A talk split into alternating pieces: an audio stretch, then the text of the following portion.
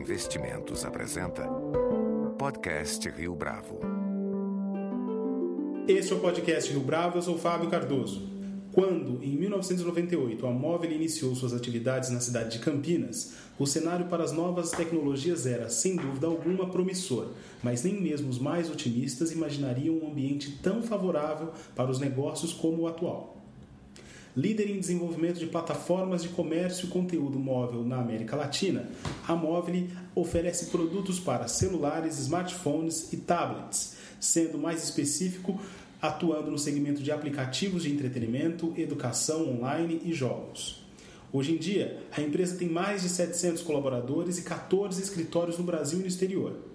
Nosso entrevistado de hoje no podcast Rio Bravo é Fabrício Bloise, fundador e CEO da Móvel, que estudou ciência da computação na Unicamp e depois da experiência na empresa júnior da universidade, decidiu abrir uma empresa com patrimônio zero, mas que sempre teve grandes planos. Fabrício, é um prazer tê-lo conosco no podcast Rio Bravo. Olá, Fábio. Olá, ouvintes do podcast Rio Bravo. Prazer estar aqui com vocês. Fabrício, é, você já disse isso em outras ocasiões. É, o objetivo que você tinha desde a época de universitário era trabalhar com tecnologia. É, desde o início, o plano era ter uma empresa como a Móvel. É, conta um pouco dessa história para gente. Claro, Fábio. Ah, nós sempre acreditamos, eu sempre acreditei que era possível, mesmo no Brasil, mesmo longe do Vale do Silício, criar uma grande empresa de tecnologia, uma empresa de tecnologia global. Uh, mais do que isso, eu tenho convicção que, que é possível, com uma grande empresa de tecnologia, ter um impacto enorme na sociedade, um impacto enorme uh, na sua região, no seu país. Nós sempre acreditamos que era possível criar é, empresa de tecnologia global a partir daqui do Brasil. E, e, eu estou bastante orgulhoso de que a gente está tá construindo essa empresa. É importante para mim contar um pouquinho dessa história porque há espaço para nós termos muito mais empresas de tecnologia que distribuem, que vendem para o mundo inteiro a partir do Brasil. O impacto disso para nossa sociedade pode ser enorme. Quando a gente começou, nosso plano sim era criar uma grande empresa de tecnologia. Né? Meu meu ídolo na época era o Bill Gates. Eu sempre fui apaixonado pela história da Microsoft e pensava, olha, se ele fez a Microsoft, por que não fazer outra empresa igual aqui no Brasil? E assim começou a Móvel. Ah, eu me mudei para Campinas para poder estudar ciência da computação.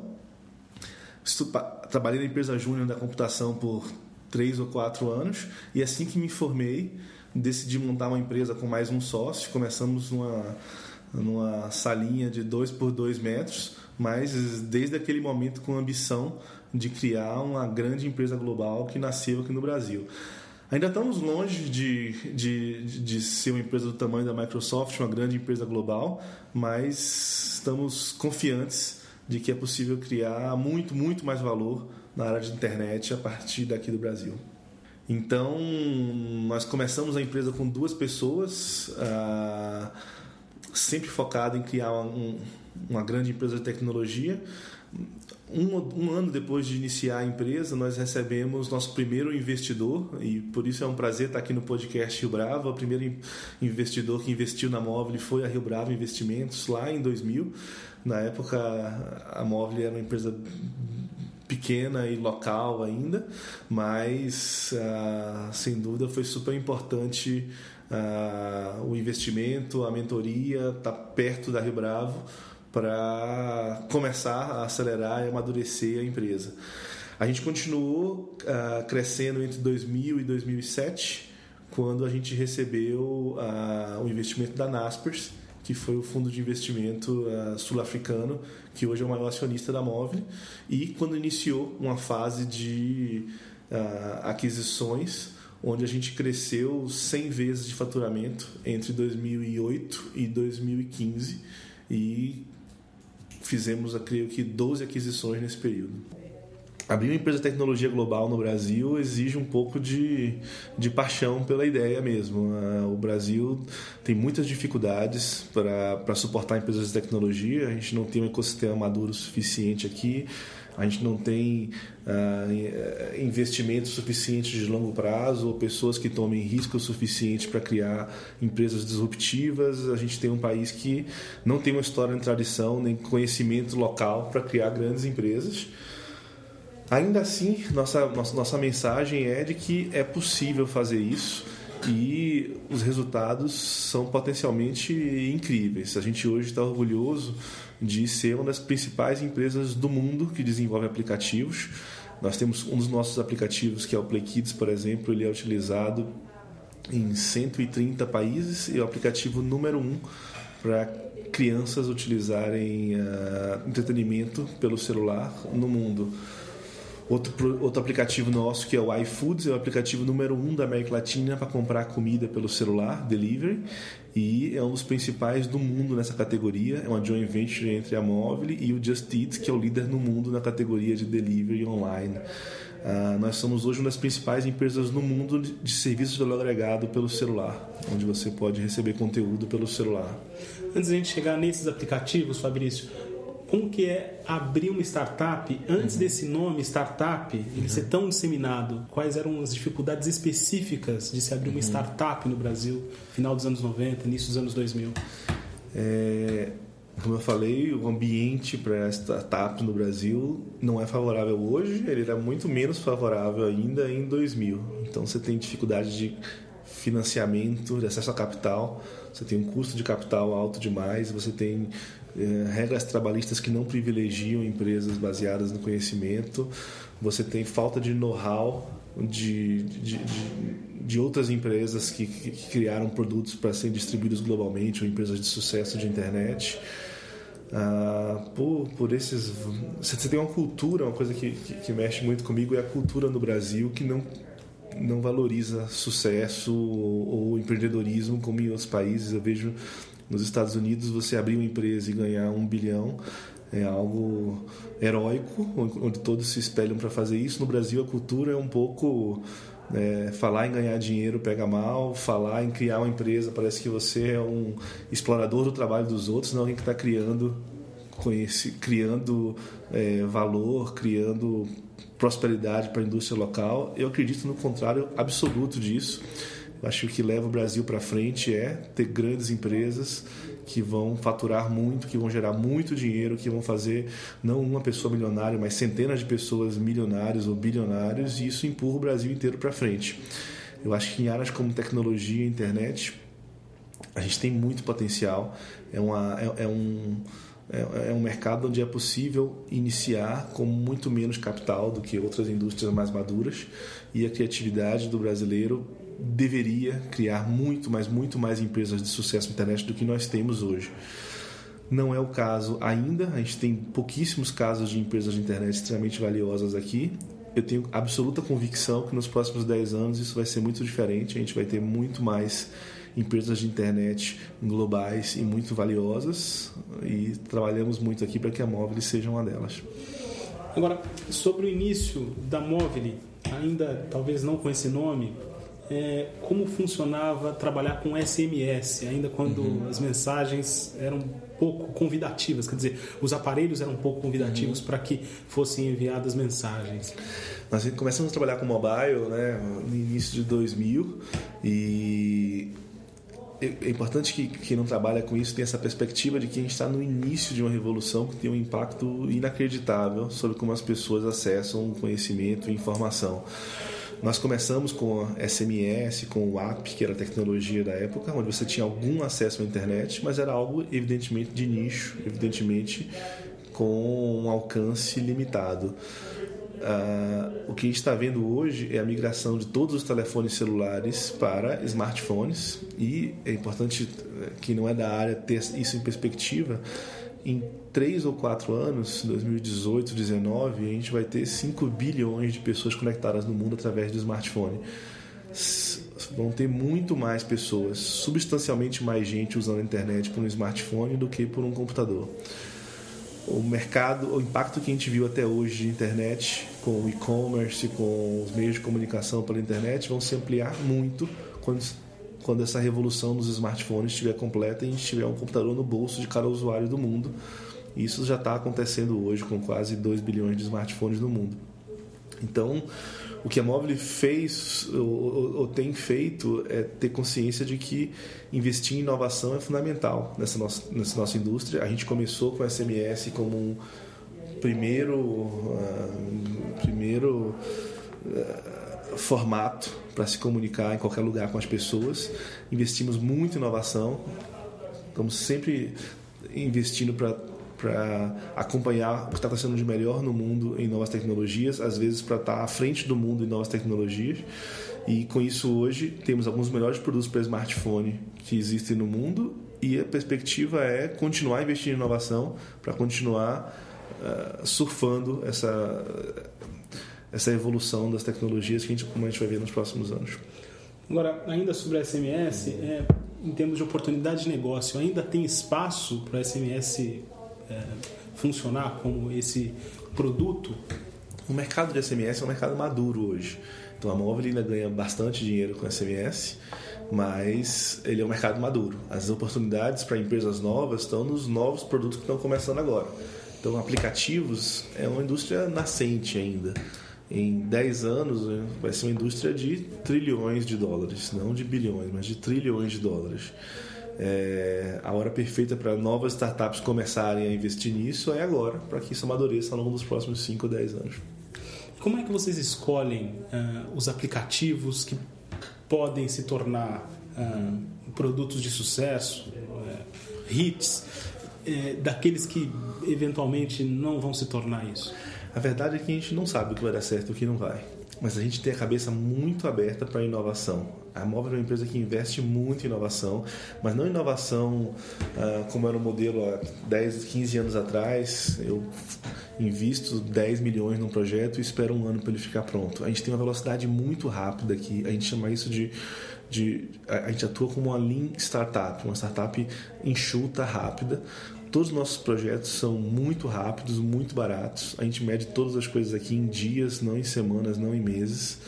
A gente entrega testes de projetos em sete dias, dez dias e analisa o resultado, coloca no ar, entende o que o cliente gosta ou não gosta, retroalimenta no processo de novo, faz uma nova versão, vê o resultado de novo. A vantagem disso é que a gente erra muito rápido. O que a móvel faz bem não é acertar tudo. Né? A gente erra 90% do que a gente faz. A gente erra 95% do que a gente faz. A mágica que a gente tem feito de bom é que a gente faz tudo em uma ou duas semanas. Então, em quatro meses, a gente testou 50 direções diferentes, 50 ideias, 50 projetos. Provavelmente a gente errou 47 deles, mas naqueles três que a gente acertou, a gente gerou um conhecimento e uma percepção de uma oportunidade que pode valer dezenas de milhões de reais. Então, o nosso, nossa forma de inovar é ser muito rápido, muito barato, errar muito, mais rápido e barato e aprender todos os dias para que a gente possa no dia seguinte estar gerando um resultado melhor. É, de fora, quem está de fora no caso, tem a percepção de que as startups elas são fundadas com o objetivo, que, pelo menos aqui no Brasil, serem rapidamente vendidas. Uhum. e nem sempre as expectativas de retorno, de lucro uhum. dessas startups, elas alcançam uhum. esses objetivos que foram traçados inicialmente. Como que vocês lidam com isso? Eu abri a empresa com um sonho de criar uma das maiores empresas do mundo de tecnologia. Nossa visão é ser a maior empresa do mundo de mobile a gente não está buscando vender a empresa mês que vem, a gente está buscando comprar empresas, consolidar o mercado e ser uma das maiores empresas do mundo. Dito isso, eu não tenho nada contra vender empresa rápido. O que eu tenho contra, que está muito presente na cultura do Brasil às vezes, é muito presente sempre, é, é ser lento. Muitas empresas, muitas pessoas abrem empresas aqui e porque não descobriram uh, como crescer, demoram 5, 10, 15 anos para mudar a direção do que elas estão fazendo. Uh, eu acho que empresas que estão indo melhor serem vendidas ou se juntarem ao seu concorrente ou fazerem fusões ou trazerem sócios externos para acelerar ainda mais o seu crescimento é algo importantíssimo para criar grandes empresas, para consolidar líderes. É algo que eu acho que a Móvel fez muito bem nos últimos anos. Nos últimos anos nós fizemos 10 aquisições pouquinho mais, 12 aquisições em 5 anos. Eu acho que é uma velocidade bastante grande, de quase duas, mais de duas aquisições por ano. E qual é o principal risco desse processo de aquisição? Você falou sempre de aposta em risco, em alto é. risco. Qual é o principal risco no caso disso? Ah, uma aquisição é muito arriscado. Você pode ter problemas com as pessoas, pode ter problemas com a integração da cultura, pode ter problemas com os produtos que se comprou no momento errado do ciclo de crescimento deles. É, não é fácil. O ponto é, no mercado de tecnologia, a oportunidade de se criar empresas de bilhões. A gente não está buscando um caminho mais fácil, está buscando um caminho para criar empresas de bilhões. E é preciso ser, ter uma estratégia agressiva de merger and acquisitions para isso. Eu acho que no mercado americano isso é super forte. As empresas rapidamente compram seus concorrentes, fundem com elas e criam líderes globais. No mercado brasileiro, a gente caminha devagar e fica competindo entre duas empresas no Brasil. Aí, de repente, um líder global entra no mercado e ganha das duas. O que a Móvel fez, eu acho que a gente fez bem, foi rapidamente compramos ou fundimos com nossos principais três ou quatro concorrentes, criamos uma empresa que é líder na América Latina e agora podemos ir para o mundo. Então o que a gente quer é liderar o processo no mundo e não ficar brigando localmente e não conseguir crescer rápido. O que, a experiência no Vale do Silício ah, agregou para vocês em termos de cultura da inovação, em termos de competitividade? Ter ido para o Vale do Silício foi super importante para a Móvel. Quando a gente chegou lá, nós não tínhamos capacidade de competir com as empresas locais. A gente, nosso produto era pior, a gente estava pior financiado do que eles, a gente não tinha contatos locais. O engraçado é que era essa a minha expectativa mesmo. A gente estava indo para o Vale do Silício para aumentar a nossa barra. A gente queria se comparar com os melhores do mundo. Mas mais do que se comparar, o que a gente queria era aprender com eles. E dois anos depois, hoje o Figura é bem diferente. A gente está conectado com as principais empresas do mundo no Vale do Silício. A gente está ligado aos principais eventos e desenvolvedores e mesmo investidores do mundo no Vale. E temos hoje alguns produtos que figuram como líderes globais. Então, ir para o Vale significou para a gente aumentar a barra. Se eu quero ter uma empresa global, não basta ser bom no Brasil, eu preciso conhecer os melhores. E estar tá perto dos melhores fez toda a diferença para acelerar a velocidade da móvel. Fabrício, é, conta para a gente que tipo de investimento vocês fazem nos aplicativos. Nós, nós estamos animados com a Móvel não somente desenvolver e inovar internamente, como investir em startups fora da empresa para acelerar a inovação, para trazer sócios novos para a empresa, para diversificar o portfólio. Então, nos últimos anos, além de inovar na área de conteúdo móvel, que a gente já fazia há vários anos, nós diversificamos para a área de comércio móvel, primeiro com o segmento de comida, delivery online, com investimento no iFood, Recentemente nós fizemos investimento na área de local commerce, com investimento no apontador e MapLink, e agora no último mês na área de compra de tickets pelo celular, com investimento no Cine Papaya, que atua na América Latina vendendo ingressos de cinema pelo celular. Então a ideia é eu tenho que investir muito em inovação dentro da empresa, mas mais, tanto quanto em inovação fora da empresa, me associando a empresas normalmente menores do que a gente, mas que podem usar o ecossistema móvel para crescer mais rápido. E nessa associação com empresas menores, eventualmente não há o risco de adquirir ou de investir numa marca, ou investir em aplicativos hum. que você já desenvolve de alguma forma? Não, a gente montou um portfólio de que a gente queria atuar, e o portfólio é esse, conteúdo e comércio local. Ah, e dentro desse portfólio a gente somente investe em empresas que complementam o portfólio. No segmento de comida, por exemplo, a gente começou investindo no iFood, depois fez mais seis aquisições, mas todas elas embaixo do iFood. Então o iFood é a marca principal nossa e a gente ajuda o iFood a crescer, ajudando ele a fazer investimentos e aquisições no segmento de comida. É, qual a experiência e qual a experiência e qual a importância da parceria com universidades que a Móvel tem? Para mim, para a Móvel e para o país, tá, ter a relação com a universidade é fundamental, porque o crescimento acelerado vem de inovação e a gente tem que estar conectado com as universidades para entender o que está vindo por aí, para formar pessoas muito boas, para manter a cabeça aberta para novas possibilidades. Então a Móvel tem uma relação super forte com a universidade a gente se relaciona bastante aqui, tanto com a GV quanto com a Unicamp, mas mais recentemente a gente também está é, tendo uma relação maior com Harvard e Stanford, o que a gente considera super importante, porque a gente está não só se conectando localmente, mas globalmente. E para a gente é uma prioridade inacreditável estar perto da faculdade, das universidades. Ah, tem um pouco ressentimento de que as universidades aqui estão menos orientadas a criar negócios e empresas como as universidades de fora. Né? A gente está próximo de Stanford e é muito legal ver que eles geram muitas startups, das quais muitas, muitas muito valiosas. Acho que a gente tem que, dentro do Brasil, como eu disse, ter um pouco menos de preconceito com criar grandes empresas, porque isso é, é a base para a prosperidade de uma região. Eu adoro ir no Vale do Silício e ver lá, existe uma cidade pequenininha, Mountain View, com talvez 50, 100 mil habitantes, e tem um Google lá dentro com 20 mil pessoas, 30 mil pessoas, gerando bilhões de reais em receita para aquela região, que é uma região muito rica e muito próspera.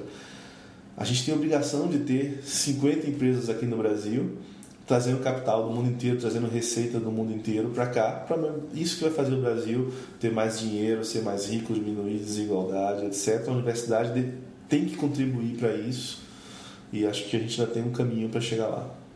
Hoje a Móvel tem produtos como o Play Kids, que é destaque em vários países. Uhum. Você citou a importância do erro é. no processo de desenvolvimento desses aplicativos e para a própria trajetória da móvel. Você poderia mencionar alguns desses aplicativos, algumas dessas experiências claro. que não funcionaram bem? Errar faz parte da nossa trajetória. A gente realmente não acha que errar é um problema. Muito pelo contrário. Eu me questiono se a gente não está errando pouco. Porque a gente está indo em caminhos que ninguém sabe qual é a resposta, ninguém sabe, ninguém consegue prever o futuro, saber o que vai dar certo. A gente tem que estar sempre tomando risco em negócios novos, tem que estar sempre testando direções novas. Nove em dez dessas direções vão estar erradas. Mas é assim que a gente cria conhecimento e capacidade e qualidade em produtos novos que tem chance de eventualmente ser produtos grandes. Então, em todo o ciclo de desenvolvimento nosso, muitos todo trimestre a gente fala, olha, a gente está fazendo agora 10 ou 20 apostas.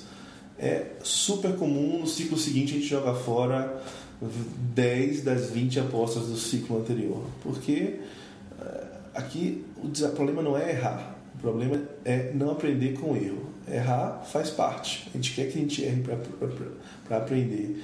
Uh, não dá para aprender sem necessariamente cometer não, esses erros? Não, porque você fica lento e você não aprende com o cliente final. Vou dar um exemplo prático para você ver do que eu estou falando. Em vez de a gente passar cinco meses montando é, um app novo e a gente preparando o design, circulando ele por comitê, aí mostra o presidente que aprova ou não aprova, aí aprova um orçamento. A gente não faz nada disso. A gente lança o app em 15 dias. E aí a gente aprende com o cliente dizendo se ele gostou ou não. Em vez de lançar um app, a gente lança dois ou três apps em 15 dias. E a gente vê, olha, os clientes gostaram mais do tipo do app que é para criança, ou gostaram mais do tipo que o modelo de pagamento é esse, ou que tem esse tipo de design. A gente pega essa informação, as pessoas gostaram mais disso e aplica de novo e melhora. O ponto é estar tá melhorando toda semana e fazendo toda semana ele um pouco melhor. Mas com isso você consegue estar tá pegando informação de quem realmente interessa, que é o cliente, do que, que ele quer e não do que eu, como presidente, acho. Estou numa reunião de inovação aqui, o meu, meu objetivo jamais é eu dizer o que tem que ser feito. Se alguém tem uma ideia muito boa e está muito empolgado com ela, na ele tem que fazer. Faz, coloca no ar, coloca para mil clientes usarem e traz os resultados. Os clientes gostaram, usaram, deram que feedback. Essa é a informação valiosa. E é isso que a gente não pode perder de vista. O mundo de tecnologia muda a dinâmica do mundo de negócios. Antes eu precisava construir uma fábrica num país para poder vender lá. Agora eu faço um app aqui e ponho ele para vender na China no mesmo dia. Eu tenho que ter, eu tenho que saber jogar nesse mundo novo, agindo rápido e aprendendo com cada interação para garantir que eu tenho um produto cada semana melhor. Você consegue participar de todos esses projetos de desenvolvimento? Você consegue é, é, utilizar todos esses aplicativos é, no momento que eles são lançados? Eu Você adoro, não se preocupa com isso? Eu adoro participar de discussão de produtos, adoro participar de novos produtos, novos aplicativos, novos negócios, adoro. Mas a mágica para uma empresa crescer, na minha opinião, são as pessoas que fazem parte dela. O que faz a móvel dar certo hoje não é o Fabrício, não é os ativos que a gente tem, são as pessoas que a gente tem. Esse é o nosso maior diferencial. Então, eu preciso, eu tenho um grupo de diretores que O meu objetivo é que eles sejam melhores do que eu e façam tudo que eles precisam fazer melhores do que eu. E hoje eles são. Eu tenho um grupo de diretores excepcional que faz tudo melhor do que eu. E a grande meta deles é ter um time que é melhor do que eles, que está pronto para substituir eles e que tem total potencial para estar no lugar deles daqui a três ou seis meses, ou um ano ou dois anos. Então, eu pessoalmente tenho muito prazer de revisar isso, mas eu tenho uma equipe excepcional, então eles que têm que fazer isso muito bem feito. Se não tiver muito bem feito, o problema não foi que eu não revisei, foi que a equipe estava errada. Então, corrige o problema da equipe, troca a equipe, treina a equipe e aí vai ficar excepcional. 20 anos depois, Fabrício, Bill Gates ainda é uma referência? Com certeza, espero conhecê-lo pessoalmente em breve. espero transformar a Mobile na maior empresa de tecnologia de internet da América Latina e um importante player mundial. Quem sabe, quem sabe não, vai acontecer de eu encontrar ele um dia desse e contar essa história de como ele ajudou a gente a trabalhar mais, se inspirando nele. Fabrício, foi um prazer tê-lo conosco no podcast Rio Bravo. Muito obrigado pela sua participação. Prazer todo meu. Uh, sempre à disposição para conversar com, com todos vocês contar um pouquinho mais dessas histórias da Móvel. Obrigado. Com edição e produção visual de Leonardo Testa, este foi mais um podcast Rio Bravo. Você pode comentar essa entrevista no SoundCloud, no iTunes ou no Facebook da Rio Bravo.